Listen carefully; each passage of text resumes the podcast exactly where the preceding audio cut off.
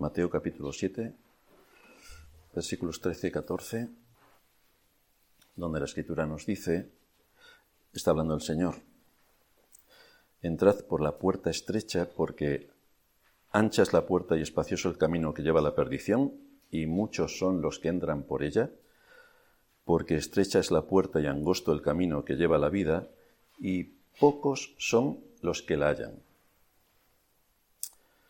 Uno de los, de los retos que tenemos todos los que nos eh, dedicamos de una u otra forma a exponer la palabra de Dios es cómo extraer los principios de las escrituras y aplicarlos a nuestra situación particular. Este es el extraordinario, extraordinario reto.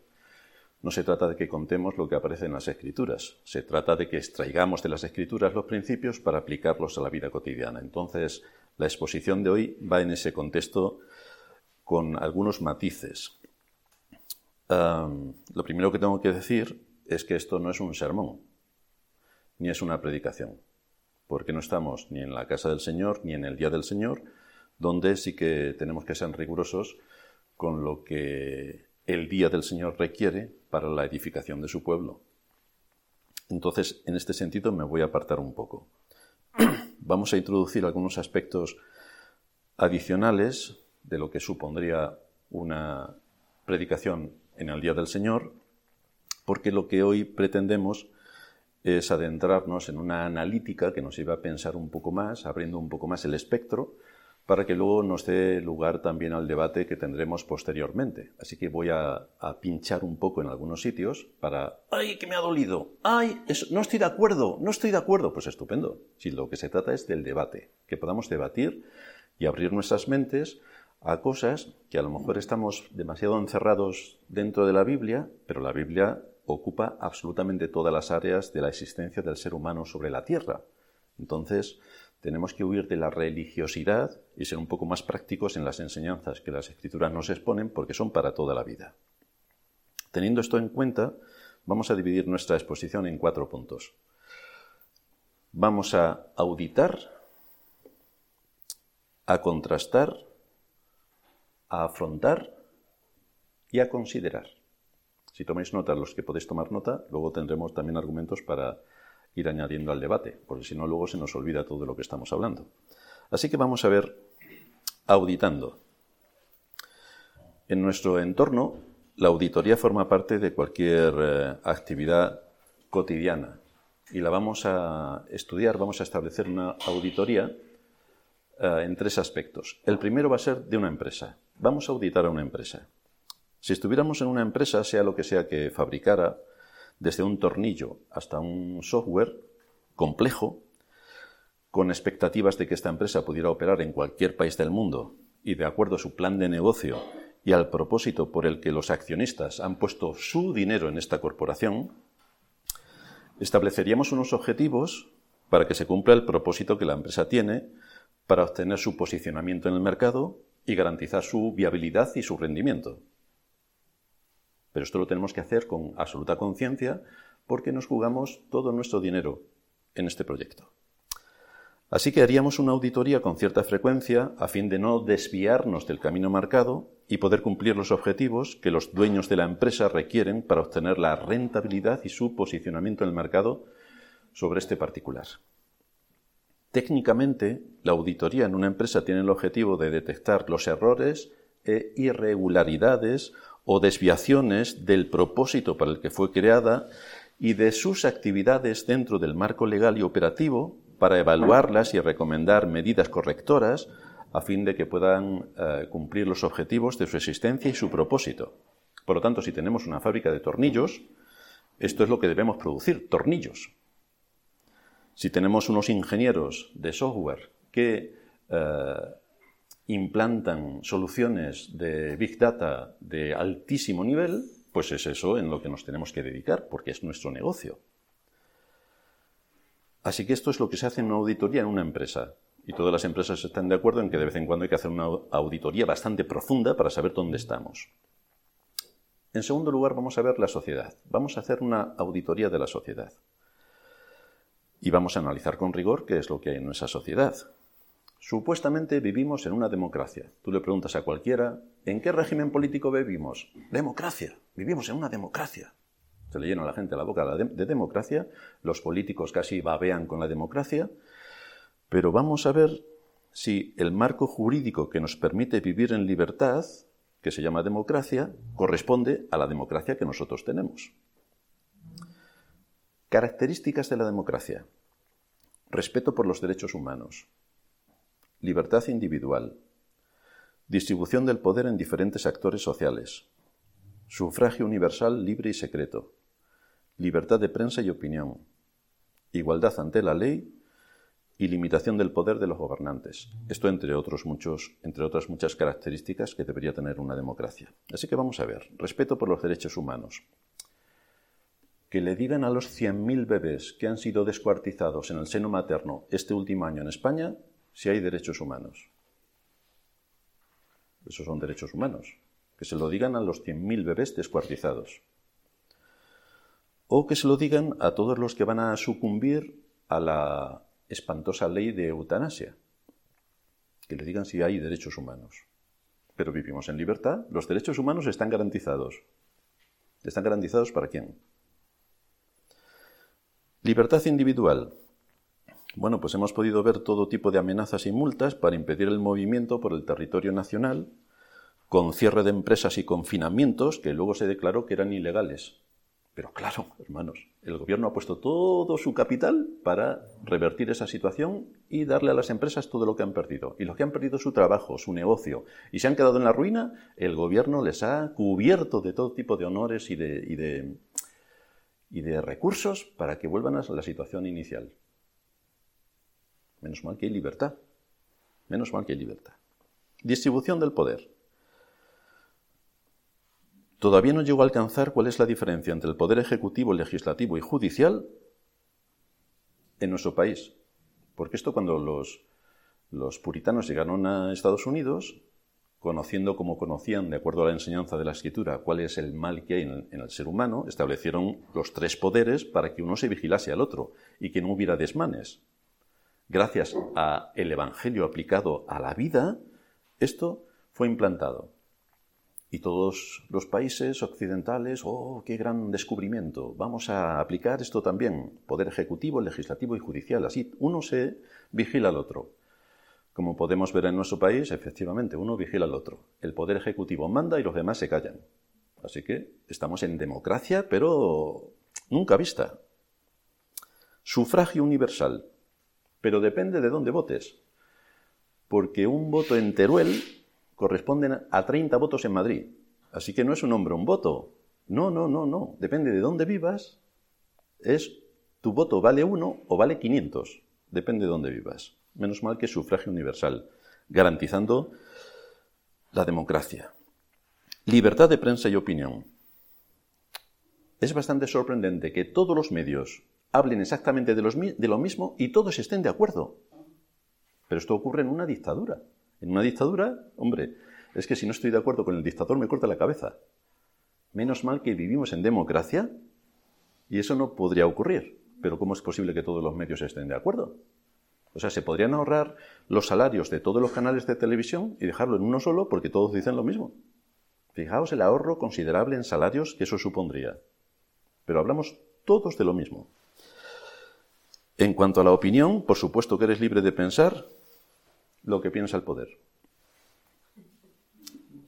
Por ejemplo, los movimientos pro vida que le den un folleto a una eh, mujer que vaya a entrar en un abortorio, solamente con que le quieran dar un folleto, tienen un año de cárcel. Menos mal que hay libertad de expresión. Ahora, ¿tú puedes blasfemar contra Dios y decir de todo contra la Iglesia? Eso es libertad de expresión. Pero darle un folleto a una mujer que va a abortar, es un año de cárcel. Libertad de expresión. Igualdad ante la ley. Bueno, como todos sabéis, todos somos iguales ante la ley. Todos nosotros. Ahora, si subimos de nuestro estamento, todos los políticos son iguales ante la ley. Porque ellos son los que ponen los jueces. Imaginaos la libertad que tiene el juez para juzgar a un político. Mañana quizá, hoy no. Limitación del poder de los gobernantes. Por alguna casualidad a los que ostentan un alto poder les interesa la democracia y que sean los ciudadanos los que regulen su sistema político eligiendo a sus gobernantes, por alguna razón a los realmente poderosos que están por encima de los gobiernos, les interesa que tu voto cambie un gobierno y les tire abajo toda su estrategia de negocio? ¿Vosotros creéis que eso es normal? O sea, si vosotros estuvierais en un ámbito de poder por encima de los gobiernos, ¿permitiríais que los ciudadanos de a pie, que son todos borregos, como todo el mundo sabe, limitaran o cambiaran gobiernos y fueran todos prosperando hacia el bien? Porque lo que vemos generalmente en todos los gobiernos occidentales y muchos no occidentales es que todos tienen una patología para el robo y para saquear al ciudadano. Cualquier mente normal cambiaría este tipo de gobiernos por otro natural, que hiciera bien a los ciudadanos, pero esto no ocurre. A todo esto, aparte de todo esto, que es democracia, como todo el mundo sabe, le sumamos que hay un gran esfuerzo por eliminar la identidad del ser humano. Eliminar la identidad. Y esto se logra introduciendo en los sistemas educativos la ideología de género en nuestra época y las ideologías sectarias de la izquierda en épocas pasadas.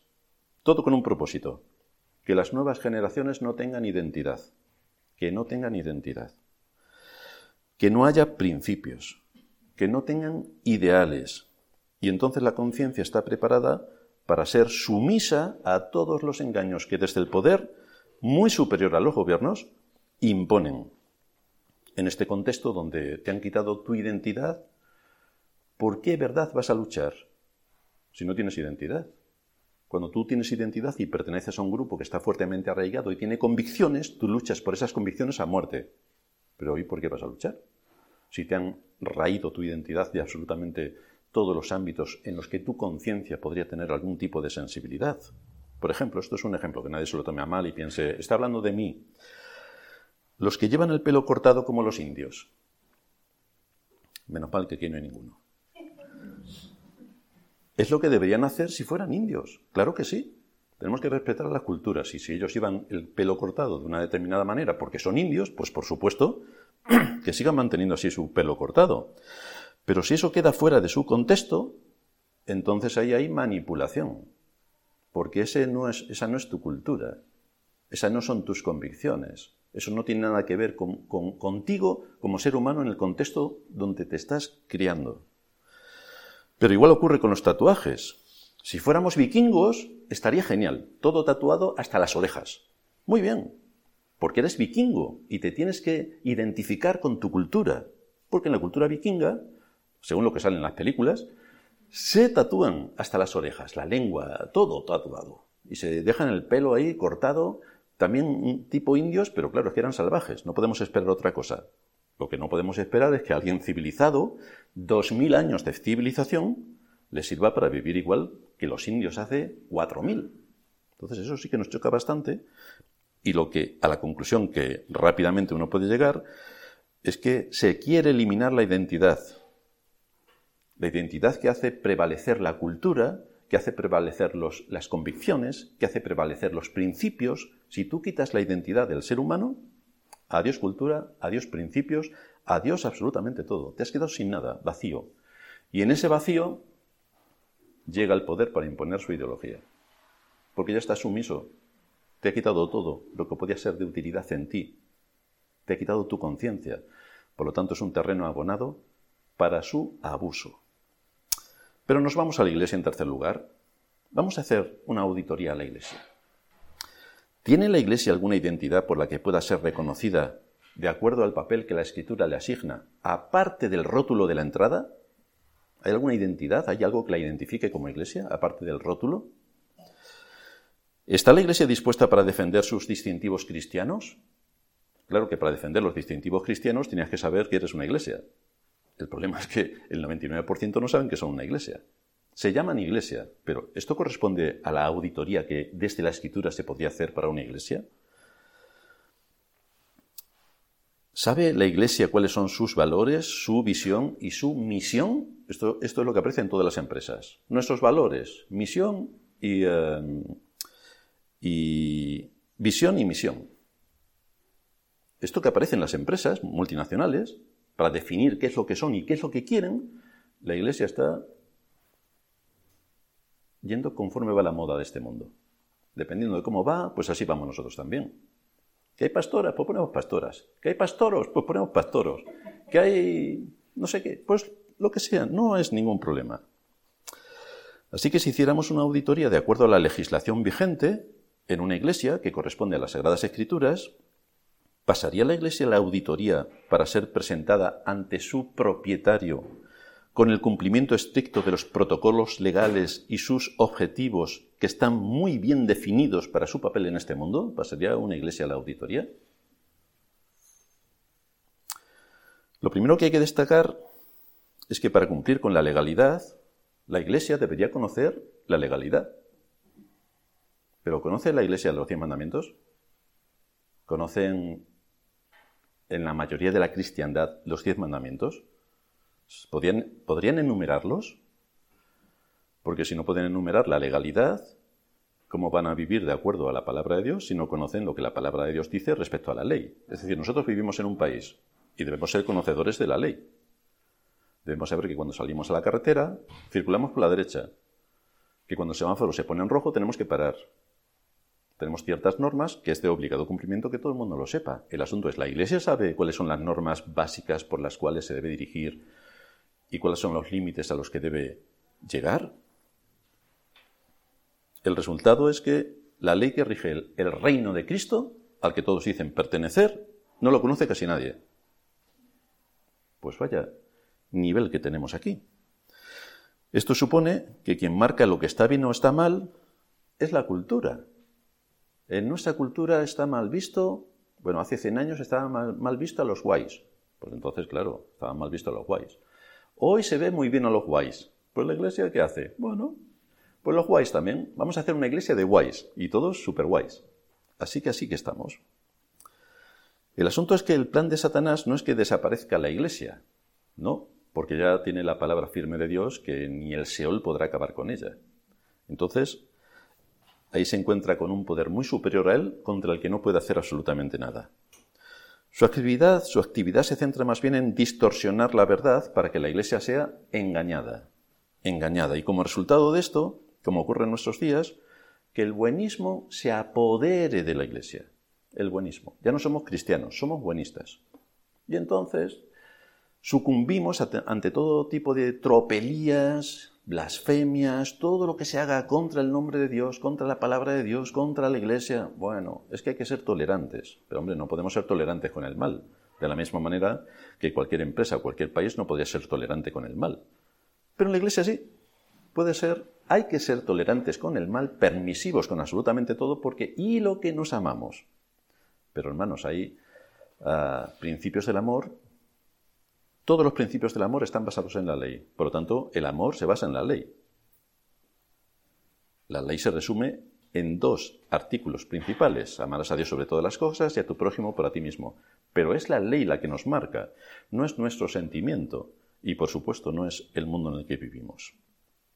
En su libro titulado La fusión del nuevo calvinismo con el marxismo cultural, el autor que se llama Guillermo de Lama dice, los movimientos de izquierda tienen el propósito de destruir el cristianismo verdadero para poner en su lugar un cristianismo mundano, una religión pagana en la que sus miembros se sientan libres de hacer lo que les parezca. Pero esto es lo que le encontramos en la iglesia. Tú vas a una iglesia normal y le preguntas a siete personas distintas qué creen, por ejemplo, acerca de la venida de Cristo y tienes siete opiniones completamente distintas. Pero van a la misma iglesia. Pues no hay acuerdo en absolutamente nada. Solamente saben que supuestamente son cristianos, que la salvación por supuesto se pierde, y que van al cielo a lo mejor. Ni siquiera tienen la certeza de la salvación.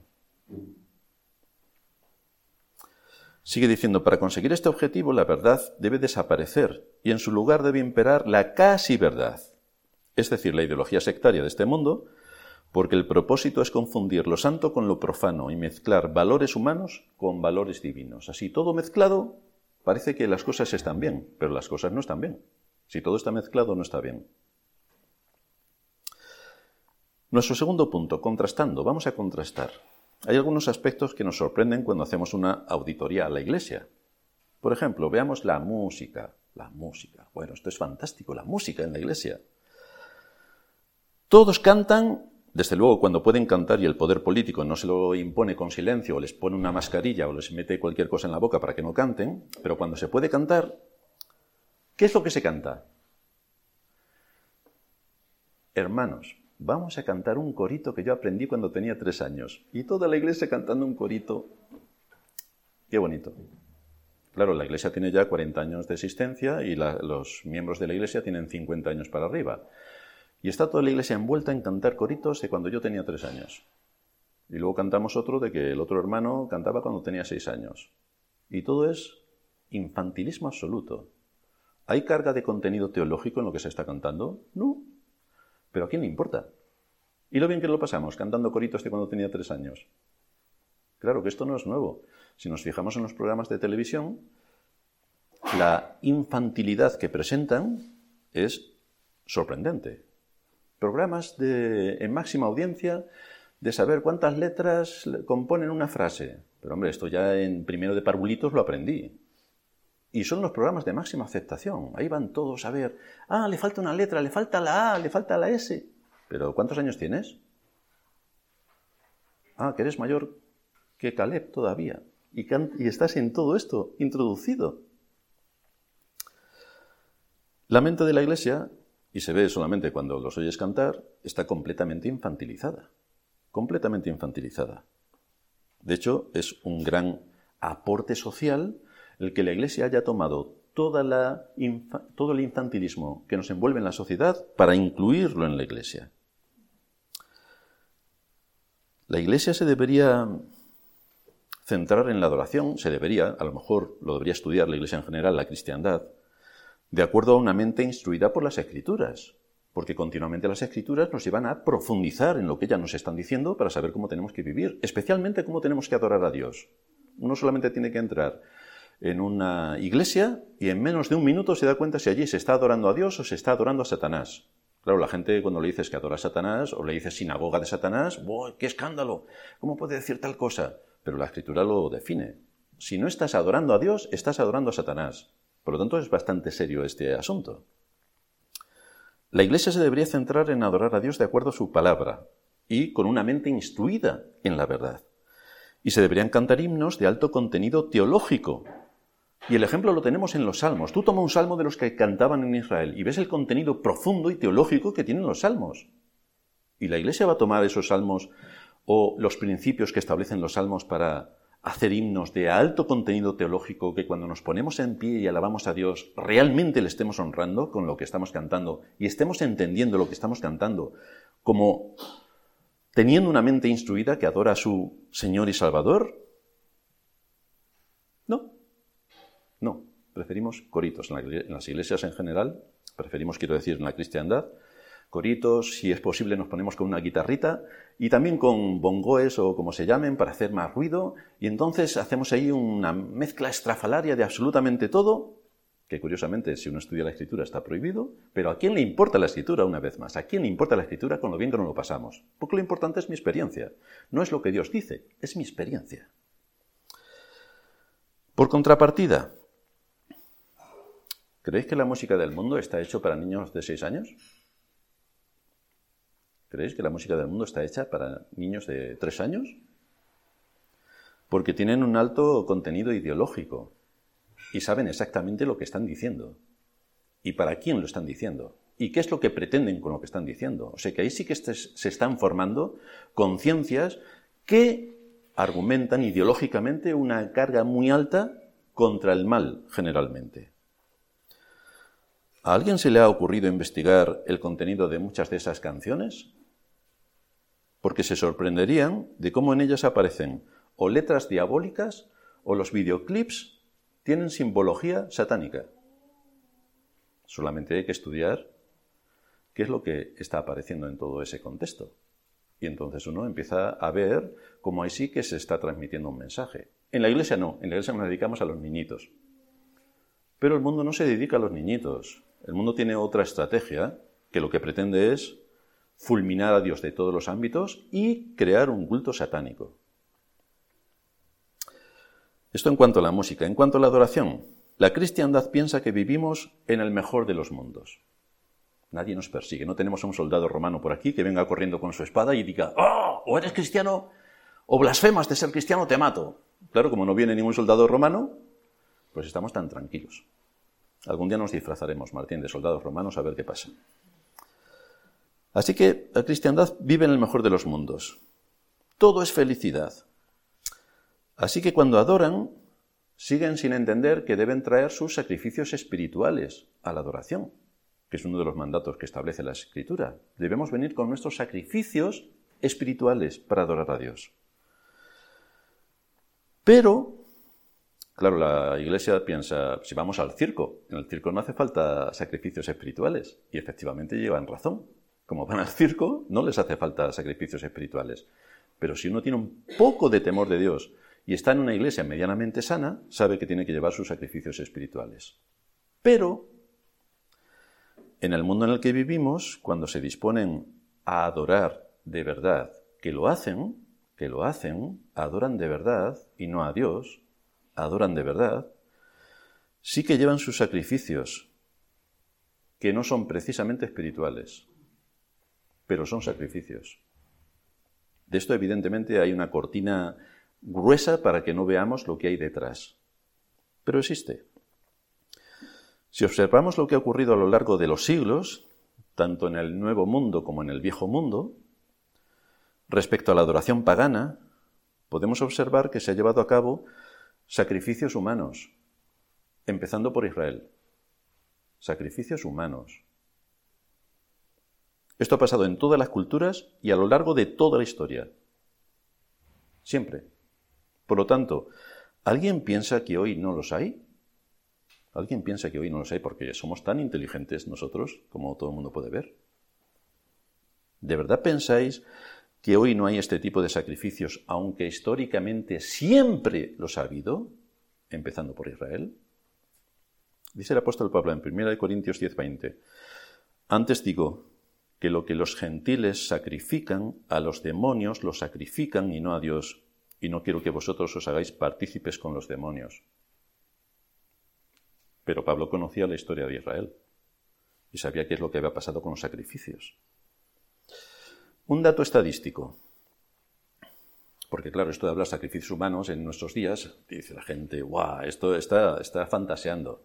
Fijaos, las fuerzas y cuerpos de seguridad del Estado registraron en España en el año 2021 un total de 22.285 denuncias por desaparición de personas. 22.285 personas desaparecidas. ¿A alguien le parece normal que desaparezcan en España 22.000 y pico personas? ¿Y nadie sabe de ellas? Vaya. O sea, se puede hacer un rastreo de tu móvil absolutamente en todo, y por reconocimiento facial se reconoce todo, y hay mucho más avance tecnológico del que podemos ver a simple vista. Y desaparecen 22.200 personas, y esto no sale casi en ningún medio, te tienes que ir a consultarlo a fuentes bastante explícitas. ¿Dónde han ido a parar las más de 22.000 personas? Pues vivimos en un mundo que no es el que nos cuentan, una cosa es el mundo que nos cuentan, pero otra cosa es el mundo real. Hay un poder del mal operando con bastante precisión y crueldad en todos los ámbitos de la vida del ser humano. Satanás está operando con bastante precisión y desde luego con mucha más efectividad que lo que lo hace la Iglesia desde el papel que Dios le ha asignado, que desde luego no hace nada. El objetivo fundamental es asestar un golpe mortal a Dios y a su palabra, y a los valores que se derivan de Dios y de su palabra. Y esto empieza desde los centros supuestamente educativos. Desde ahí empieza ya el origen del mal. Los principios que enseñan, eh, que se enseñan desde la posición cristiana en la que estamos, es que, en primer lugar, el ser humano está creado a la imagen y semejanza de Dios. Esta es una de nuestras convicciones. El ser humano fue creado. No evolucionó, luego lo veremos. Fue creado. Y creado es, ya está creado. ¿Cuántos años tenía Adán cuando fue creado? Más o menos. ¿Le ponemos 30 años? Adán, tienes 30 años, has sido creado con 30 años. A partir de aquí, sigue tu vida. Pero esto es la creación, de esto estamos hablando. En segundo lugar, es Dios quien ha puesto en la conciencia de todos los hombres su ley. Esto es inapelable porque ha ocurrido en todas las culturas. Todo el mundo sabe que matar está mal. Todo el mundo lo sabe, independientemente de su cultura. A los niños no le tienes que enseñar que matar está mal, ellos lo saben. Pero los objetivos principales de los movimientos de izquierda y actualmente globalistas también se resumen en dos. Destruir la familia, porque es el núcleo imprescindible desde donde se construye la sociedad con valores, por lo tanto hay que acabar con la familia. Lo segundo, destruir el cristianismo, porque es un obstáculo extraordinario para alcanzar los objetivos de la agenda globalista, antiguamente llamada izquierda. Por lo tanto, estos son dos eh, asuntos a hundir con todos los medios al alcance que se pudieran tener. Y es interesante ver las diferencias, porque si Dios dice que Él creó al hombre, la ideología de este mundo dice que fue el azar y que luego apareció un mono y del mono, después del mono, aparecimos nosotros. Así que, pero esto se lo cuentas a cualquiera y dentro de las iglesias, y por supuesto aceptan que todo fue al azar, porque el Señor también puede actuar a través del azar, a través de su providencia, efectivamente, pero esto no es lo que dice la Escritura. La Escritura dice que Dios creó, Dios creó, no fue algo al azar, es que Dios creó. Bueno, pero a mí no me impide nada para mi fe, bla, bla, bla, bla, bla, bla, bla. Si te impide, porque la Escritura dice que Dios creó y tú dices que hay otra opción. Entonces la palabra de Dios para ti no vale. Si Dios es quien da la vida y la libertad, la ideología de este mundo promueve leyes para la muerte y la esclavitud, porque cuando te quita el sentido de la vida a ti, ya impone el suyo. Te quita tu, identidad, impone la suya. Te quita tu libertad, impone la suya, que es esclavitud. Si Dios nos enseña a no hacer acepción de personas, la izquierda y la agenda globalista construye un relato para enfrentar a las personas. La mujer contra el hombre. ¡Qué malos son los hombres! Deberían estar muertos. Porque como los hombres están muertos, iba a saber tú dónde ibas a quedarte. La mujer contra el hombre. Eh, los negros contra los blancos. Los homosexuales contra los heteros. Los inmigrantes contra los ciudadanos. Todos ellos son vistos como, como víctimas del machismo. Bueno, el machismo, el racismo y el fascismo. Así que como te pases un pelo en decir algo que a la gente no le gusta, eres un fascista. Ya lo sabéis.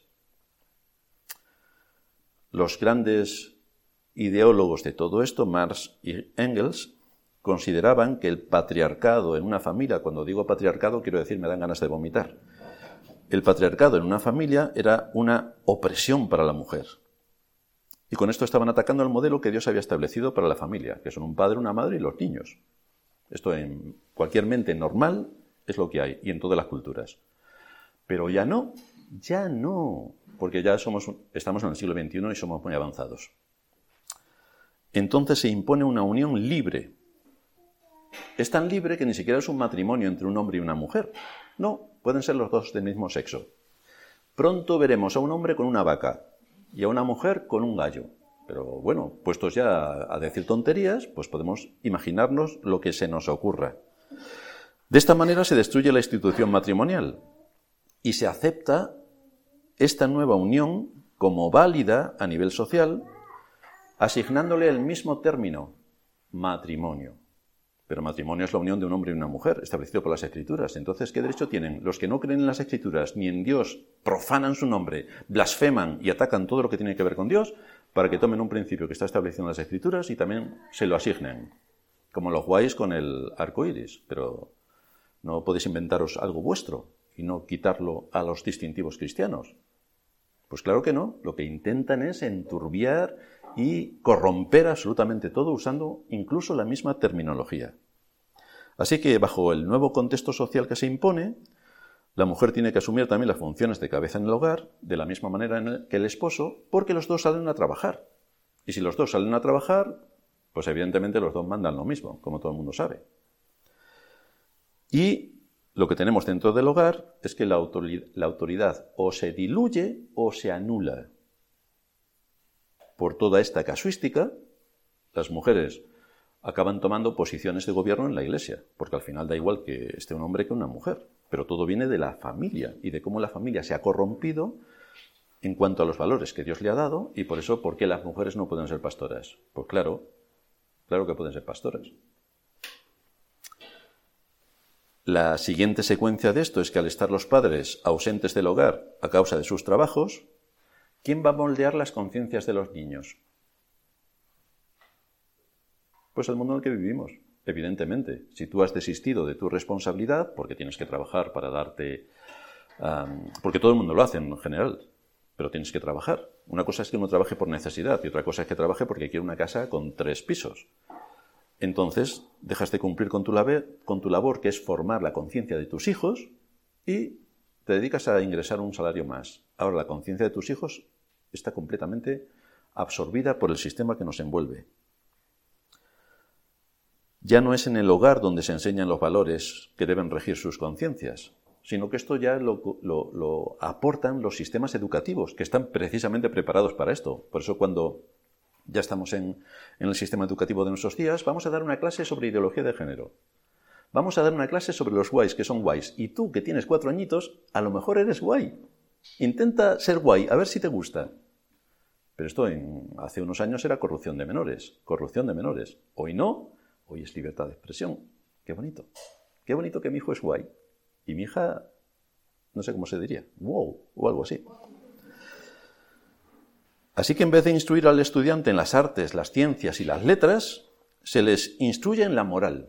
Pero ¿cómo, cómo en un centro educativo, que es para adquirir conocimiento de materias eh, como la física, la química, las matemáticas, se entrometen en la moral, que es algo exclusivo de la familia? Pues sí, porque la familia ya no existe. Hemos logrado que la familia se anule por completo. Así que allí les enseñan la moral de este mundo que está completamente pervertida. Vamos a ser guays desde los cuatro años porque podéis pensar y fijaos qué fantástico es ser guay.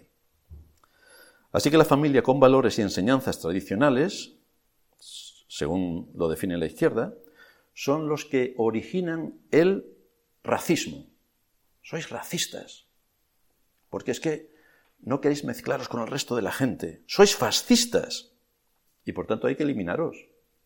El cristianismo debe ser eliminado porque son racistas y fascistas. En el sentido de que llevan la contraria, si están en el lugar que les corresponde, llevan la contraria a lo que la ideología de este mundo quiere imponer. Para no ser acusados por parte de la sociedad, la Iglesia entonces tiene que adaptarse a todo tipo de componente social, para que no la acusen de racista o de fascista. Imaginaos si nos dicen fascistas a nosotros. ¿Quién podría cargar con algo así?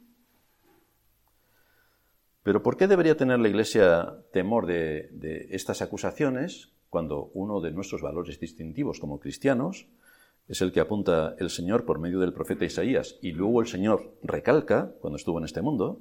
es que mi casa será llamada casa de oración para todos los pueblos. ¿Qué es la Iglesia? La suma de todos los hijos de Dios de los cuatro puntos cardinales de este mundo que se unen para la adoración pública.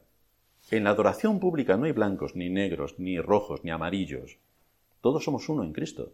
Esto es lo que enseña la Escritura. Entonces, ¿por qué debemos tener miedo de que nos digan que somos racistas o fascistas o cualquier otroísta si nuestros principios establecen que el llamado de Dios a la salvación es universal?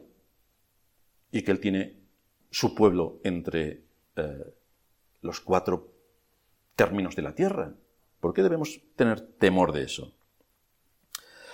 Pero como la Iglesia quiere adaptarse al mundo y seguir sus modas sociales para que no la critiquen, pues entonces desiste de todo lo que son sus valores principales, porque en realidad no sabe ni qué es una iglesia. Por lo tanto, ¿por qué no se va a adaptar al mundo? Si la corriente del mundo en estos días viene por este, por este lado, ¿Y, por qué no va a hacer como Israel?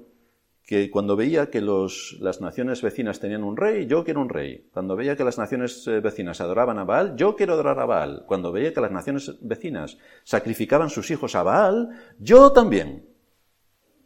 Bueno, pues así es donde estamos, en el mismo lugar. Así tenemos consecuencia de que con este desastre que hay dentro de la unidad familiar, la razón por la que vemos a los jóvenes que son insolentes con las personas mayores, algunos mayores también, y que son rebeldes contra la autoridad, es porque no reconocen la autoridad en su hogar, si han sido criados solos. ¿Qué, autoridad van a reconocer? Cuando nosotros éramos pequeños, y más por imposición cultural que otra cosa, tu padre te miraba y te ponías firme y casi a temblar. Hoy miras a tu hijo y el que se pone a temblar eres tú O sea que las cosas han cambiado bastante. Si no han respetado a sus padres, quienes los alimentaron, vistieron, atendieron, le dieron todo lo que necesitaban para su desarrollo, los cuidaron cuando estaban enfermos y les dieron todo su amor y cariño, si no respetan a sus padres, van a respetar a la policía, van a respetar a las personas que tienen autoridad en los ámbitos donde se mueven, van a respetar a un pastor de una iglesia. Esto es de risa. Por supuesto que no, por supuesto que no. Pero el adaptarse al mundo tiene más consecuencias. En nuestros días se niega que exista una verdad absoluta, porque se afirma que cada persona construye su propia verdad sobre la base de sus propios sentimientos, de sus deseos, de sus emociones y sobre todo de su experiencia. Queremos algo experimental. Bueno, todas las cadenas que tienen, eh, todas las cadenas de, de gran consumo, lo que buscan es la experiencia del cliente, que tú te sientas allí como en tu casa. Claro, el propósito es que sintiéndote como en tu casa empieces a meter cosas en el carrito y no pares hasta que ya no te quepa nada más en el carrito. Ese es su propósito. Pero la Biblia está muy lejos de, buscar este objetivo. La Biblia no se basa en cuál es tu experiencia, porque de acuerdo a tu experiencia te vamos a dar lo que tú quieras. No, no, es que tú tienes que darle a Dios lo que Él quiere, no Dios a ti lo que tú quieres. Es bastante difícil, eh, bastante distinto. En nuestros días, por tanto, se niega que exista una verdad absoluta porque se afirma que cada persona construye su propia verdad sobre sus sentimientos, sobre sus experiencias. Y esto es lo que también encontramos dentro de la Iglesia. Y es algo que el mundo ha copiado, porque el tema es lo que cada uno siente. Yo estoy a gusto en una iglesia si me hace sentir bien. Si llego allí, todo el mundo me da un café, me dan abrazos, besitos, luego cantamos coritos infantiles, luego tenemos culto libre en que cada uno cuenta sus experiencias de lo que ha hecho, pero no te pases de cinco minutos que si no nos da tiempo a todos. Así que todos están contentos, salimos de la iglesia, no imagináis cómo salimos de contentos. Y también si, a ver, la que toca el órgano, que lo toque con mucha marcha, que podamos saltar y brincar, y entonces ya salimos completamente desfogados. Fantásticos. Ahora, esto es lo que Dios demanda de la adoración. Es lo que decíamos al principio, esto es lo que Dios demanda de la adoración. De esta manera, lo que Dios establece bajo los principios fundamentales de la adoración el principio regulador de la adoración que se llama, en la Iglesia ha sido completamente eliminado. La ley de Dios ha sido completamente suplantada. Ya, ya, no es necesaria ni la ley de Dios, por eso la cristiandad no se la sabe, porque soy yo quien establece lo que está bien o mal delante de Dios. Es de acuerdo a lo que yo siento, lo que está bien o lo que está mal.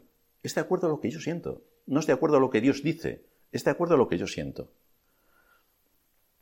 Esta presión que ha abarcado a toda la cristiandad, quitó a Dios de su trono ya en la creación. ¿Es Dios el creador?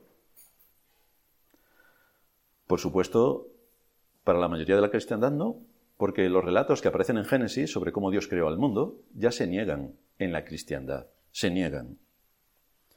Quitó a Dios de su trono también la Iglesia en la providencia, porque las cosas pasan de forma casual, como todo el mundo sabe. Es una casualidad, todo lo que ocurre en el mundo es casualidad, es fruto del azar. Quitó a Dios también de su trono en la redención, porque fijaos que algo eh, de una dimensión extraordinaria, como es la vida eterna, yo tengo en mi mano tomar la vida eterna o no, desde la perspectiva divina. Desde la perspectiva humana tenemos muchas cosas que hacer, pero es que esto también se atribuye a la perspectiva divina. De manera que Dios no es el todo en la redención, no, soy yo soy yo a quien debe someterse la voluntad de Dios. No, la voluntad de Dios es la que prevalece, gobierna, domina y ejecuta. No, yo también tengo mucho que decir este en este aspecto. Así que Dios es simplemente un espectador que como mucho suplica con su voz temblorosa al hombre, sálvate, yo te doy la mano, sálvate. Así presentan a Dios, al Dios omnipotente y poderoso. Lo presentan como un casi vagabundo. Pero esto es de, ser un miserable. El Dios de la Escritura, que se denomina grande y temible, del que, del que se nos dice que Jehová de los ejércitos es su nombre, ha dado paso a un abuelito bonachón que regala bombones y chucherías a sus criaturas, porque a fin de cuentas todos son buenas personas. Todos, al final todos vamos a ir al cielo, porque Dios es bueno. Claro, claro. Francis Schaeffer dice, nos debemos preguntar dónde hemos estado como creyentes en la batalla por la verdad en nuestra cultura. ¿Hemos estado como evangélicos en la primera línea del frente que lucha por la fe? Lamentablemente debemos decir que esto raramente ha ocurrido. La mayor parte del mundo evangélico no ha luchado en esta batalla y ni tan siquiera ha sido capaz de ver que estamos en una batalla. No. Cuando se trata de los temas candentes de nuestra sociedad, contrarios a las escrituras, el mundo evangélico no ha dicho nada, o peor aún, no ha dicho nada diferente a lo que el mundo decía. Aquí está el gran desastre del mundo evangélico, no defender la verdad como verdad. Ante esta situación solo hay una frase que lo defina. Se ha adaptado a la cultura, ha asumido el relato, se ha vuelto sal sin sabor. La Iglesia sigue diciendo, se ha amoldado al espíritu de nuestra época. Primero, se ha rebajado la importancia de la escritura, de manera que muchos, que se llaman cristianos, mantienen un conocimiento tan débil de la Biblia que no son capaces de definir la doctrina. No solamente en el aspecto bíblico, sino también en cómo se relaciona con áreas como la ciencia, la historia y la ley. Cero. ¿Te sabes Juan 3.16? Ya es suficiente. Es decir, ¿Puede ser un ignorante superlativo? Por supuesto. Pues ya vemos lo que estaba diciendo Sorin en la introducción. Es que la ignorancia es un pecado. Es que tienes la responsabilidad de estudiar las escrituras. Estudia las escrituras, inquiere en las escrituras, profundiza en las escrituras. Asegúrate de que tu conocimiento en las escrituras tiene solvencia y que tiene potencia, que está bien fundamentado. Pero estudia, estudia. Por ejemplo, cuando la falsa ciencia presentó la teoría de la evolución, lo que hizo la Iglesia fue asumir esa realidad y creer que ha habido una evolución hasta que apareció el hombre. Esto es lo que ha creído la cristiandad. Pero la doctrina de la creación es fundamental, porque ahí entendemos que existe un creador. Dios es creador. De la nada trajo a la existencia todo lo que vemos. Por la fe entendemos haber sido constituido el universo por la palabra de Dios, de manera que lo que se ve fue hecho de lo que no se veía. Esto es lo que enseña la Escritura, y nosotros no vamos a discutir con Dios. La Escritura dice que Dios creó al hombre a su imagen y su semejanza, y le dio una conciencia y una ley moral. Pero esto, los movimientos ideológicos de nuestros días, y esto viene de muy atrás, lo niegan rotundamente. En parte la Iglesia. Si parte de la Iglesia evangélica ha asumido la teoría de que los seis días no fueron seis días, sino seis épocas, entonces, ¿por qué el resto de las doctrinas que se enseñan en Génesis no tienen la misma validez? De, es una hipótesis y todo queda en la ambigüedad, pero la Escritura dice que fueron seis días. Lo dice en la creación, lo dice el cuarto mandamiento. Acuérdate del día de reposo para santificarlo. ¿Y cómo sigue el mandamiento? No harás en él obra alguna. Y termina diciendo, porque en seis días hizo Jehová los cielos y la tierra. Lo ratifica en el mandamiento. Fijaos que mientras que en la Reforma las doctrinas afectaron a las artes, las ciencias y las letras para moldear una conciencia sana y una, y una actividad eh, íntegra del hombre en el mundo en el que Dios le había creado, la izquierda, la ideología de, nuestra época, ha introducido en todos los ámbitos sociales, desde usar la radio, la música Internet, para destruir absolutamente todo lo que Dios hizo y sobre todo moldear las conciencias de los jóvenes para que, como todo el mundo sabe, Dios no existe. Porque si existe lo veríamos. Claro, y si pudiéramos no ver a los lelos, no veríamos a nadie, por esa misma razón de tres. Como parte de la estrategia para dominar la cultura desde la ideología que nos invade, se incluye incorporar personajes famosos para convencer de que algo que es contrario a la razón y a la moral parezca que es así. Y ahí tenemos el método de la ventana de Overton, que si queréis luego lo podemos comentar en qué, en qué consiste. Pero es presentar en los medios masivos de comunicación todo lo que tiene que ver para convencer y anular todo lo que corresponde a los valores morales que la escritura establece. Pero este es el objetivo de Satanás, erradicar la palabra de Dios de la faz de la tierra, porque erradicando su palabra, erradicas al Dios mismo. Nuestro tercer punto, afrontando. En nombre de la libertad cristiana se consiente todo dentro de la cristiandad porque somos cristianos. ¿Y un cristiano por qué se caracteriza? Aparte de poseer un lelo. ¿Por qué se caracteriza? Porque dice a todo que sí, sí, sí. Bueno, pues el Señor dijo muchas cosas que no, y los apóstoles y los profetas. Pero el cristiano de hoy, hombre, ¿cómo que no? Si la escritura dice que por medio de la locura de la predicación muchos se salvan, por medio de la locura de la predicación muchos se salvan, la cristiandad actúa como dementes predicando como locos. Pero, pero no es a eso a lo que se está refiriendo Pablo. Pero claro, si eres un ignorante, lees textos, los interpretas como te da la gana y haces el indio. Pues efectivamente. Así vemos a muchos de los grupos que se llaman cristianos haciendo de indios en un ritual. Con una falta de formación tan extraordinaria, esto ha permitido que la cultura y la ideología se infiltren en la Iglesia, la dominen y la perviertan. Pero es que además esto no solo es lo que el mundo vende, es lo que a nuestra vieja naturaleza le gusta. ¿A quién no le gusta hacer el indio? Pues si tienes un poco de marcha, te gusta hacer el indio y, hacer tonterías. Pero para eso tenemos la escritura y tenemos la, los principios distintivos que nos llevan a actuar correctamente delante de Dios.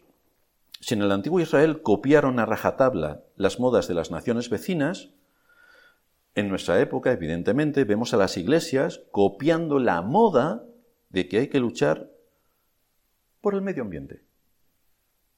Pero esto es un papel de la iglesia. Pero, ¿y lo bonito que es el medio ambiente? o las vemos convirtiéndose en una ONG, haciéndoles la competencia a una ONG. Pero tú eres una ONG. Por eso decimos que cuál es la identidad de la Iglesia. Puede pasar una auditoría, pero tú eres una ONG. Pero es que tenemos que tener actividad social. Pero ese es el mandato que Dios te ha dado a ti. O sea, ser columna y evaluarte de la verdad es repartir arroz. Pero aquí tenemos la perversión de absolutamente todo lo que tiene que ver con Dios, con su palabra, con la Iglesia y con la función de la Iglesia en el mundo, o con la función de cada uno de nosotros como cristianos en el mundo. Es como si nuestra fábrica de tornillos resulta que se entretiene en adivinar el horóscopo. Pero vamos a ver, que fabricamos tornillos.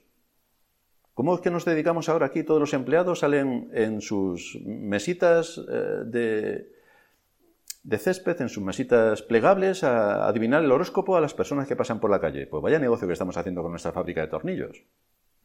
Pues así está la iglesia, no, hay mucha diferencia. La presión se ejerce también precisamente desde los medios de comunicación, que están tutelados por quienes están por encima de los gobiernos, para indicarle a la Iglesia cómo debe actuar. Y debe actuar de forma sumisa sobre lo que tiene que hacer porque evidentemente hay que obedecer al poder político, lo dice la escritura. Someteos a las autoridades. Entonces, ¿nosotros qué vamos a hacer? Si la autoridad nos dice salta, nosotros saltamos. Además, si, lo, si nos lo ponen en una cajita rosa con tres lacitos y eh, nos da un regalito dentro, pues ¿qué vamos a hacer nosotros? Por supuesto que cogemos el regalo de estos políticos. Hay que ser políticamente correcto. Pero esto es un arma mortal. Esto es un arma mortal que lo utiliza como instrumento la izquierda para imponer comportamientos que deben ser aceptados socialmente. La derecha también va igual que la iglesia nuestra, quiero decir que la cristiandad, o sea, haciéndole sibuana a todo lo que viene de este tipo de ideologías. Pero esto es un instrumento del mal para destruir la moralidad, la sociedad, la familia y la iglesia. Esta es su estrategia. Pero si actúas como un verdadero cristiano, es decir, como un protestante, protestando, que lo que somos, no tienes otra opción que la de ser políticamente incorrecto. Políticamente incorrecto. Y estar dispuesto a que te acusen los de afuera y la inmensa mayoría de los que son evangelicoides, a que te crujan. Bienvenido. Entonces te recuerdan, Tienes que abrir las puertas de la iglesia para actuar como una ONG, porque tienes que tener sensibilidad social y darle de comer a quien no tiene nada que comer. Tienes que enviar ayuda humanitaria a los ucranianos, porque no hay ninguna otra guerra en el mundo. Nadie más tiene necesidad salvo los ucranianos. Ahora, eso sí, nosotros tenemos que enviar ofrendas a los ucranianos, claro que sí. Y la Unión Europea les envía 500 millones de euros en armamento. Pero nosotros le enviamos arroz. Que no digo que no haya que enviarle arroz, simplemente que no nos tomen por idiotas. Simplemente eso. Es decir, tienes que hacer todo lo que la camarilla en este momento indica, y que están manipulando absolutamente todo, para que sucumbas a la presión de los medios de manipulación social, sin excepción, porque si no lo haces, si no haces o si no te enfrentas a todo esto, a ver quién es el valiente que va a ir en contra de toda la corriente, cuando toda la corriente va en una misma dirección. A ver quién es el valiente que se pone en contra. A ver quién es el valiente. Quienes se oponen a todo lo que dicta el poder dominante y tienen una estrategia extraordinaria porque han estudiado mucho tiempo al ser humano y, sabe, y saben las limitaciones que tenemos y saben cómo embaucarnos y cómo llevarnos a todos como borregos, quienes se oponen a todo lo que dicta el poder dominante y muestran un criterio lógico sobre lo que ocurre en los diferentes ámbitos, tanto en lo político, en lo científico, en lo sociológico o en lo religioso, tienen que ser censurados, porque hablan el discurso del odio. No pueden seguir hablando. Hay que cerrarles la boca. El propósito de la ideología de lo políticamente correcto es silenciar a los que piensan que nos están engañando, por esto, por esto, por esto, por esto, por esto. Nos están engañando. No, no, no, no. Hombre, si lo dice nuestro presidente del gobierno, ¿cómo no lo vamos a creer? claro que sí. La tos era impostada. Para la presión mediática y sectaria de nuestros días, cualquier persona que no acepte las nuevas normas sociales, ni la diversidad, ni la inclusión, ni el plan Calergi, o que se cuestione las ideas del resto de ciudadanos que ya han sido manipulados, deben ser considerados racistas y fascistas. Hala, enfréntate a eso, a que te digan, tú eres un fascista. Hombre, yo no quiero que me digan que soy fascista. Pues lo eres. Pues nada, te quedas con ese título de por vida. A ver quién es el valiente que se opone a la corriente de este mundo. Si te van a llamar fascista.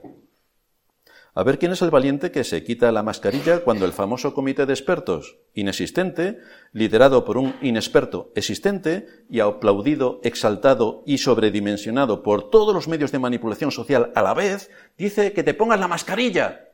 Pues me voy a poner tres. ¡Hala! O me están contando un cuento. Nos cuentan un cuento sobre el clima cambiático. Claro que sí. El clima está cambiando. ¿Sabéis quién tiene la culpa de que el clima cambie? Las vacas. ¿De verdad? De verdad son las que más contaminan. ¿Por qué creéis que no se va a poder comer filetes de carne? Porque no va a haber vacas. Para nosotros, para otros sí, pero para nosotros no, no va a haber vacas. Y lo bueno que puede ser que comamos algo que a Anés le gusta mucho, gusanitos fritos, mosquitos en adobo, arácnidos a la plancha. Pero hombre, donde esté todo eso, esto sí que son manjares, eso de un bistec a la parrilla, vuelta y vuelta, con patatas fritas alrededor, esto, esto no puede ser, tenemos que ir... Así vemos como la manipulación tiene bastante éxito y que será normal dentro de poco en cuanto todos los medios de comunicación nos peguen la paliza de lo bueno que están los gusanitos fritos. ¿Quién no va a comprar gusanitos? ¿O quién se va a oponer a que alguien le diga, pero, en fin, donde está un filete, los gusanitos, pero los gusanitos también son animales del Señor. Entonces ya no hay más que hablar. Seguimos con los gusanitos. Otro ejemplo. Hay que manifestarse por los derechos de la mujer. Ejemplo de manipulación. Hay que manifestarse por los derechos de la mujer. Pero el cristianismo ya aplicó los derechos de la mujer y cambió radicalmente toda la estructura. Pero ¿a quién le importa el cristianismo? Nosotros vamos aquí a los derechos de la mujer. Hay que manifestarse, si es posible, de forma estrambótica, es decir, haciendo el ridículo, hay que manifestarse liderados por la izquierda. Pero, pero ¿por qué se manifiestan y reclamando qué cuando la izquierda está en el poder? Es decir, es como si decimos, queremos un pastor, y yo me pongo ahí también, queremos un pastor, queremos un pastor, pero si el pastor eres tú, no te has mirado al espejo, ¿por qué, ¿por qué estás reclamando? Pero es así lo que están haciendo con todos estos movimientos. ¿Qué estáis reclamando? Si estáis en el poder, pues aplicar el poder como lo hacéis en todos los ámbitos. Pero fijaos a qué nivel de, simpleza llega el ser humano que te están contando esto y se suman a las manifestaciones. Pero hombre, si los tenéis ahí, si están entre vosotros, que cambien lo que tengan que cambiar. No tienen poder para cambiarlo, ¿por qué no lo cambian? ¿O es que hay otras cosas detrás? Y llegamos a nuestro último punto, considerando. ¿Os habéis dado cuenta que la escritura nos dice que el Señor nos envía como corderos en medio de lobos? Vaya, nos envía como corderos en medio de lobos. Pues esto no parece muy alentador, no parece muy alentador. Pero la cristiandad cree que todos los seres humanos, sin excepción, son corderitos. Estamos aquí en una manada de corderitos donde todos somos corderitos, decimos ve a la vez y estamos tan contentos porque podemos saltar de seto en seto, todo verde para nosotros, todo verde, disfrutando aquí del campo, qué bonito es todo. En fin, no sé si la cristiandad se ha parado a pensar un poco el mundo en el que vivimos, pero visto las veces que dicen ve y que todos somos hijos de Dios, creo que mucha Biblia no han leído. Pero ¿a quién le importa la Biblia a estas alturas? Sin embargo, es el mismo Señor quien dice que nos envía como corderos en medio de lobos. No dice, os envío como leones en medio de lobos, para que arraséis con todo el mal que hay en el mundo. No, no, no. Como corderos, como corderos. ya sabéis, como tengas hambre, lo está. Bueno, para nosotros no, que comemos ya los filetes hechos. Pero en condiciones normales, si uno tiene mucha hambre y ve un corderito, ¿qué es lo primero que se le pasa por la imaginación? pues lo ves ya en el horno dando vueltas y con patatas panaderas debajo. Evidentemente. Nosotros somos extraordinariamente suculentos para este mundo. ¿Y qué es lo que va a intentar hacer Satanás? Engañarnos más que a los otros, que ya los tiene engañados. Pero a nosotros no. A por la cristiandad. Somos su objetivo número uno para devorarnos. Sin embargo, viendo el mundo en el que vivimos y lo que piensa la cristiandad, da la impresión de que el cristiano es muy poco diferente del no cristiano, a tenor de los hechos. Eso sí, dice que cree en Dios, pero los demonios también creen en Dios, así que no parece que haya mucha diferencia en algunos aspectos. No hay que pensar en la vida del cristiano como una vida estrecha. No, no, no, no, no. Aquí el cristiano vive igual que el no cristiano. Lo único es que uno dice que cree en Dios y otro dice que no cree en Dios. Pero aparte de eso, ¿cuál es la diferencia? Así que la cristiandad piensa exactamente lo que el mundo piensa. Piensa exactamente lo que el mundo piensa. Y desde luego no cuestiona lo que la ideología sectaria o el poder le imponen, sino que más bien mantiene el silencio. O bien lo proclama también, uniéndose al resto, o bien lo aplaude. Pero si nos están engañando, y lo bien que vivimos sin enfrentarnos a nadie. Eso efectivamente es cierto. Pero el asunto es que todo lo que ocurre en este mundo es mentira. Todo lo que ocurre en este mundo es mentira. El Evangelio de Cristo se anuncia como una puerta estrecha. Esto es lo que estábamos leyendo en nuestra lectura. Es una puerta estrecha. La puerta. El camino viene después, pero es que el Señor dice que ya la puerta es estrecha. La puerta es estrecha. Y esto es desde el comienzo mismo de haber sido llamados por Dios a la salvación. La puerta, la puerta. Por lo que es absolutamente, esencial que nos demos cuenta, como creyentes que hemos sido llamados a la salvación, que la puerta es estrecha. ¿Deberíamos luchar desde el lugar en el que la providencia nos ha puesto por la verdad o debemos ceder a la mentira y encoger los hombros y a mí qué más me da? Porque se nos dice al comienzo mismo de nuestro llamamiento que si queremos seguir a Cristo hay ciertas cosas que tenemos que dejar fuera. Eso es la puerta estrecha, no cabe nada más. Solo nosotros, nada más. No podemos llevar maletas. Y lo primero que debemos dejar fuera son las metas y objetivos del mundo. Todo lo que el mundo nos vende, que es bastante. Por eso el Señor dice, ancha es la puerta y espacioso el camino que lleva a la perdición, y muchos son los que entran por ella, porque estrecha es la puerta y angosto el camino que lleva a la vida, y pocos son los que la hallan. Hay que comenzar dándose cuenta de que cuando Dios llama a la salvación a su pueblo, entonces te conviertes en algo excepcional. Porque como ya hemos dicho 20 millones de veces, todos los seres humanos que pueblan el mundo no son hijos de Dios, son criaturas. Solamente son hijos de Dios aquellos a quienes Él salva. Así que a ti que te ha salvado eres algo excepcional y eres poco frecuente, porque creyentes en el mundo hay muy pocos, muy pocos. Elías suplicaba al Señor que se había quedado solo en Israel. En una población de más de tres millones de habitantes, el Señor le dice, hay siete mil que no han doblado sus rodillas. Siete mil entre tres y pico millones de habitantes. Fijaos la dimensión. Poquísimos, poquísimos. Pues ahí estamos nosotros. Rompes cuando el Señor te llama, rompes con el mundo. Rompes con la inmensa mayoría de la gente porque ya no compartes absolutamente nada con ellos. ¿Qué, qué vas a compartir con gente que solamente piensa en las cosas de este mundo y que te cuenta unas trolas que te dan ganas de llorar? Pero es importante que recordemos que cuando el Señor nos llama, nos aparta.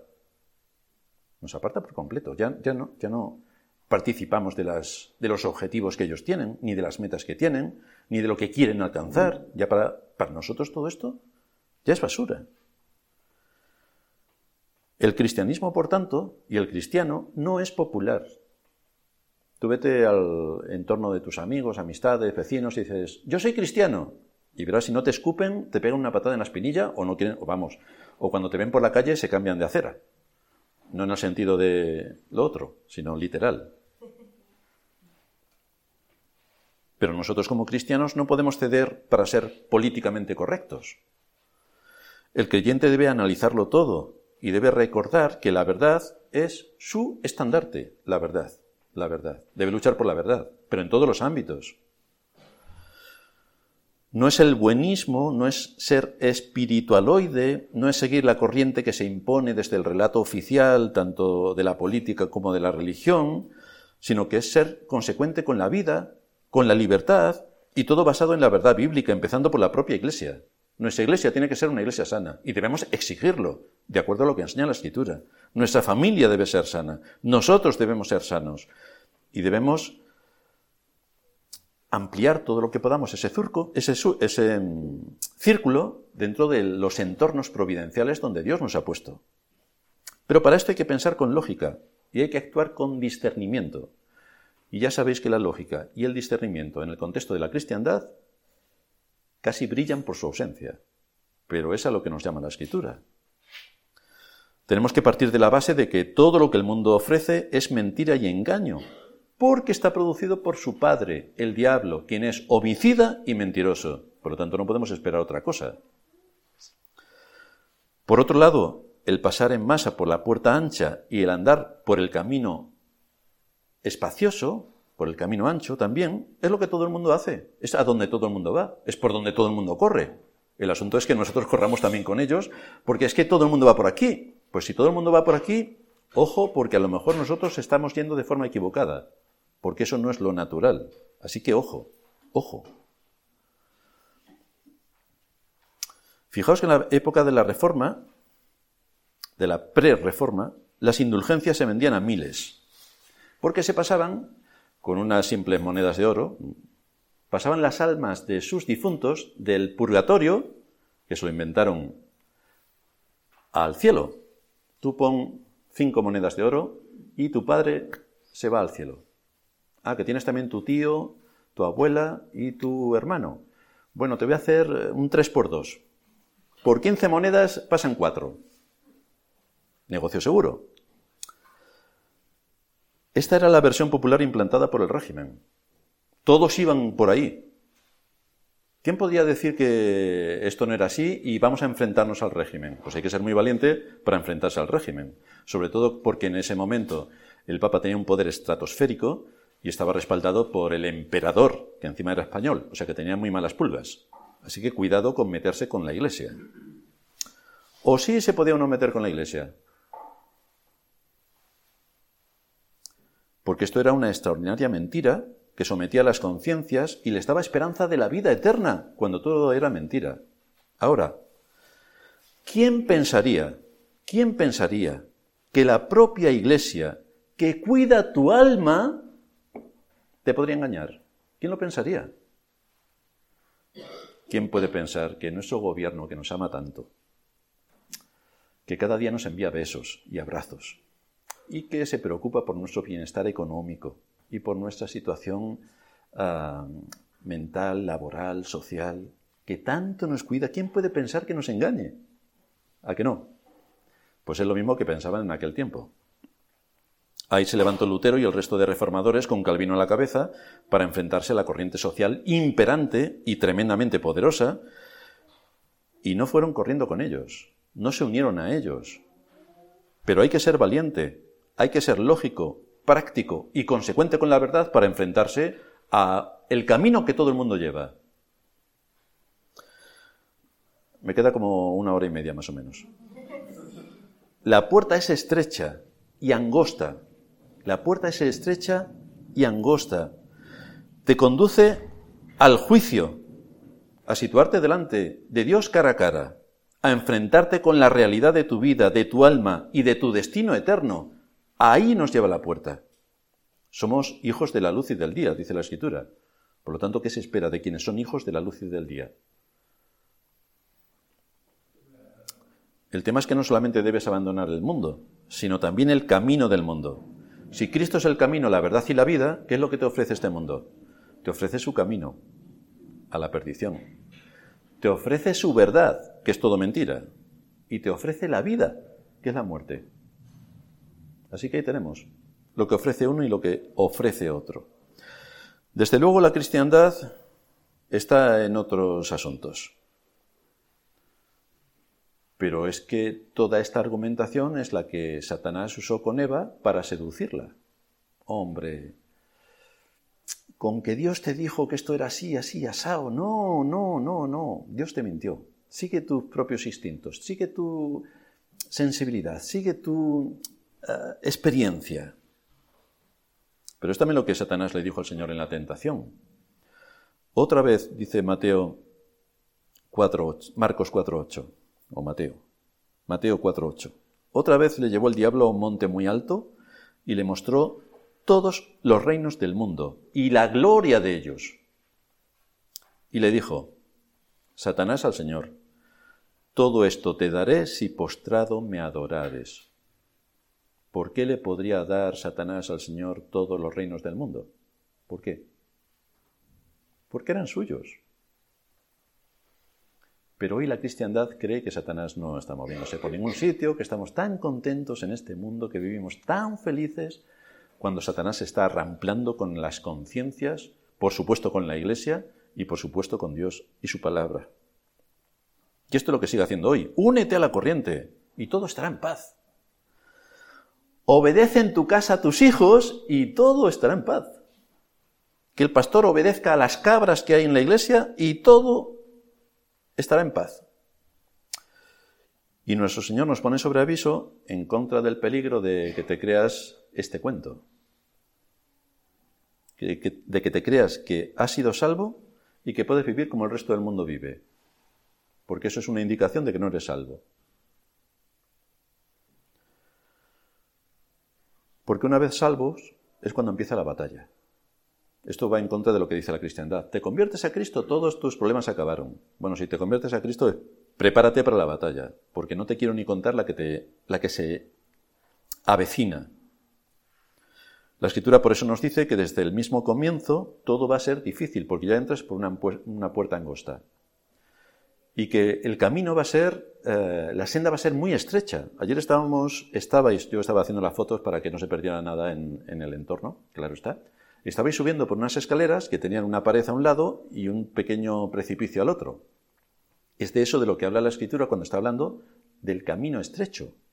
De que tienes una pared de piedra a un lado, en una montaña, tienes una senda estrecha y tienes el abismo al otro lado. De, de eso está hablando cuando menciona lo, de la, lo del camino estrecho. Es que como te salgas un milímetro, te caes al abismo. De eso está hablando. Así que no parece la vida cristiana, o la vida del cristiano, mejor dicho, no parece muy fácil y muy entretenida y muy divertida y qué fantásticos somos todos y vamos a ir todos al cielo. Por la, por la enseñanza de la escritura no parece que sea así. Si defiendes la verdad, entonces tendrás un problema. Como dice un meme, la verdad no está escondida, pero ahora la gente se esconde de la verdad. Así estamos.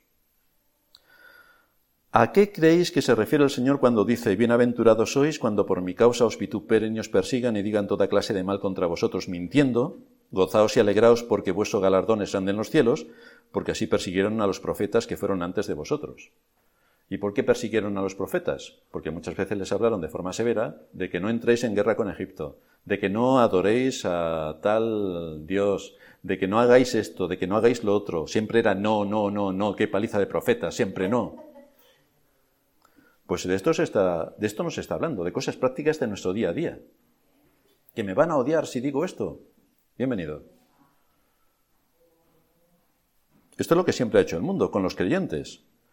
Pero ¿os habéis preguntado por qué en nuestros días esto no ocurre? Porque siempre ha habido una guerra a muerte contra los creyentes. ¿Y por qué en nuestros días esto no ocurre?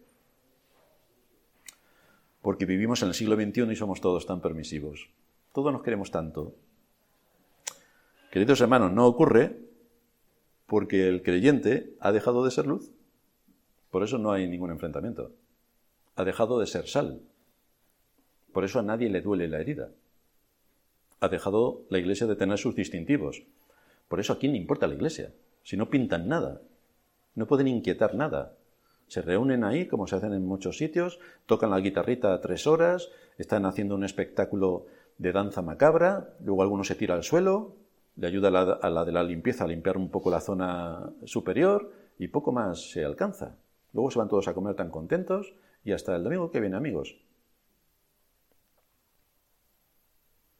Así que vemos que la Iglesia ha dejado de ser luz y sal y va de la mano literal con las tinieblas. Tan contentos. Acepta la mentira que le impone el contexto social, y además se suma al relato impuesto por el poder para convencerse de que todo es así y de que todo es por amor. Por amor. Qué bonito. En la declaración a la que nos sumamos de nuestras iglesias hermanas en Alemania, dijimos lo siguiente, que es necesario recordarlo. Como cristianos debemos amar la verdad y caminar en la verdad, porque nuestro Señor es la verdad y su palabra es la verdad. Por lo tanto, no debemos creer en las mentiras y vivir de ellas, sino que estamos obligados a examinar y evaluar las declaraciones de políticos y científicos impíos que incluso niegan al propio Creador. Y esto es en referencia a que me tengo que poner la dosis por amor a, mi prójimo. Y ahí decíamos, nos uníamos a este aspecto diciendo, si se quiere invocar el mandamiento del amor al prójimo, se puede incluso darle la vuelta y argumentar que la resistencia a las medidas tiránicas y de odio de, la de robo de la libertad por parte del Estado es precisamente una expresión de amor al prójimo, ya que yo tampoco quiero aceptar la violación de los derechos, de la libertad y dignidad de mi prójimo, y quiero protegerlo de las penurias a las que el Estado le puede someter, del odio y de la discriminación. La resistencia a la tiranía es, por tanto, también una lucha por mi prójimo, así como por nuestros hijos y los hijos de nuestros hijos, para que ellos también puedan vivir en un país libre, protegiendo sus derechos, su fe y su conciencia. Pero es que el ataque es contra todo esto, contra nuestros derechos y libertades dados por el Creador a todos los seres humanos, es un ataque contra la fe y es un ataque contra la conciencia. En todo esto está inmiscuido el poder político en tiempos, en siglos pasados, era la Iglesia Católica, que tenía dominada la conciencia, y hoy es el poder político. Pero es el mismo perro con distinto collar. Pero la fe está igualmente amenazada. Antes se daban más cuenta del asunto. Hoy estamos completamente adormecidos para no darnos cuenta de qué es, de cuál es el alcance a la que está llegando nuestra sociedad. No debemos esperar que los hombres nos quieran cuando marcamos las diferencias que tienen que ver con nuestras convicciones profundas establecidas en las Escrituras. No debemos tener miedo. Es lo que creemos, es lo que confesamos, son nuestras convicciones y debemos luchar por ellas. Aunque el mundo nos persiga. El Señor dice que nos van a perseguir, pero son nuestras convicciones. Cuando Cristo estuvo en el mundo, ¿qué hizo el mundo? Lo rechazó y lo llevó a la cruz cumpliendo el plan de Dios para la salvación de su pueblo. Pero el mundo lo rechazó. Los hombres lo odiaron por ser lo que era. Y por eso dice Pablo que todos los que quieran vivir piadosamente en Cristo Jesús padecerán persecución. Y alguno puede decir, bueno, yo puedo padecer, padecer persecución si me persiguen por el Evangelio. Y si te persiguen por decir la verdad, ¿eso no es también sufrir por la causa de Cristo? Que te persigan por la verdad. Porque hay muchas cosas que son mentiras en este mundo, por no decir todas. Pero si tú dices, hombre, esto no es así, es de esta otra manera, y das los argumentos lógicos por los que demuestras que es de otra manera, ¿cómo te vas a callar ante la invasión a la que nos vemos sometidos en este mundo? O por otra parte, ¿qué es vivir piadosamente? Pues es vivir de acuerdo a las normas y a las leyes del reino de los cielos. Y es luchar contra la mentira, contra el engaño y contra la impiedad. Contra todo eso. Pero ¿a quién le gusta ser perseguido por decir que los cuentos que nos cuentan son mentira? ¿A quién le gusta ser perseguido por esto? Pues no nos gusta que nos critiquen, ni que nos insulten. Claro que no nos gusta. Nos gusta que las personas que hablan de nosotros lo hagan bien, educadamente, porque es muy incómodo saber que nos odian y nos critican. Pero es que esto hicieron con Cristo y con los profetas, a, los que mataron a casi todos, los mismos de Israel, no los vecinos paganos, los mismos de Israel. ¿Y qué vamos a contar de los apóstoles? ¿A quién le gusta que por defender los distintivos cristianos que están profundamente establecidos en las Escrituras, se nos diga desde la cristiandad que somos anticuados, cavernícolas, intransigentes, eh, intolerantes, fascistas. ¿A quién le gusta que le digan todo eso? Pues que lo digan, que lo digan, pero que se enfrenten cara a cara para decirlo. El tema es que la puerta es estrecha y al entrar por ella debemos estar dispuestos al sufrimiento, porque la puerta es estrecha Debemos estar dispuestos a la persecución, porque la puerta es estrecha. Debemos defender la verdad. Cristo nos dijo que no había venido a traer paz sino espada. Vaya, esto sí que en muchas iglesias tampoco se predica. ¿Cómo que Cristo vino a traer la espada? Sí, porque vino para enfrentar o para dividir a la madre con la hija, al padre con el hijo, y los enemigos del hombre serán los de su propia casa. Pues efectivamente, bienvenido. Así que no solamente tenemos una puerta estrecha, sino que también tenemos un camino estrecho. La vida del cristiano es difícil desde que es llamado por Dios a la salvación y así va a ser hasta su último suspiro, porque estamos en una batalla de la fe, en una batalla por la conciencia, en una batalla por la libertad, en una batalla por mantener los distintivos cristianos. El Evangelio es el que presenta ante los hombres la vida como un todo, todo está invadido por la palabra de Dios y por los principios de la Escritura. No hay absolutamente ningún área de la vida que quede fuera. Todo se engloba dentro de la Escritura. Y debemos tener mucho cuidado, sobre todo los que predicamos el, Evangelio, para no llamar a la gente, porque si te conviertes todo te irá bien en tu vida. sin advertir que entrar en esta vida, la que nos lleva a la salvación, empieza por una puerta estrecha. Y entonces hay muchas cosas que dejar. Y sigue con un camino angosto, que todavía es más difícil. La Biblia nos expone claramente que Cristo vino a liberarnos de las garras de Satanás y a llevarnos a la vida eterna. Pero esto está en el conglomerado de todo lo que envuelve la vida del hombre en este mundo. Y este es el mensaje central. Y el mensaje central de la salvación tiene implicaciones, implicaciones, porque aunque Él vino a redimir a su pueblo de sus pecados, y esto es realmente eh, extraordinario, porque no nos lo podríamos haber ni imaginado que siendo lo que somos, Dios tuviese misericordia de nosotros y nos llamase a la salvación y nos diese a Cristo que murió en nuestro lugar, esto es el mensaje central y la columna vertebral del Evangelio, luego tiene aristas. Y la aristas es, sin santidad nadie verá al Señor. Pero yo soy salvo. Sin santidad nadie verá al Señor. Así que luego hay muchos factores en nuestra vida que determinan y que definen cuál es nuestra posición respecto al Evangelio, cuál es nuestra posición respecto al hecho de que Cristo nos ha salvado. ¿Eso qué consecuencias tiene en la vida en la que yo me desarrollo y me desenvuelvo? Cristo ha venido para hacernos también más santos por medio de la enseñanza de su palabra. Ha venido para purificar para sí un pueblo propio, celoso de buenas obras, y las buenas obras tienen que ir en consonancia con su santidad, con su verdad, con su justicia y con su palabra. De manera que somos exhortados a inquirir en la palabra de Dios y tomar todo el alimento que allí se muestra para nosotros.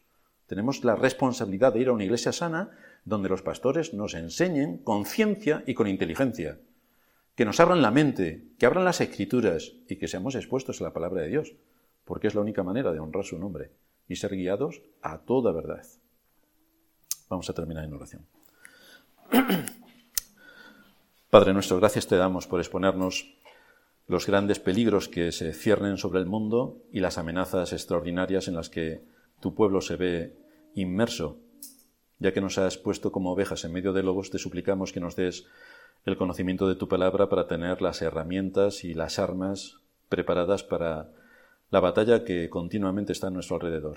Que nos des una mente bíblica para que podamos estudiar todos los movimientos de la falsa ciencia, de la falsa religión, de la falsa sociedad en la que vivimos y que podamos identificar mediante tu palabra todos estos aspectos para descubrir el error y la mentira y sacar a la luz tu siempre preciosa palabra. En Cristo Jesús te damos las gracias por todo esto. Amén.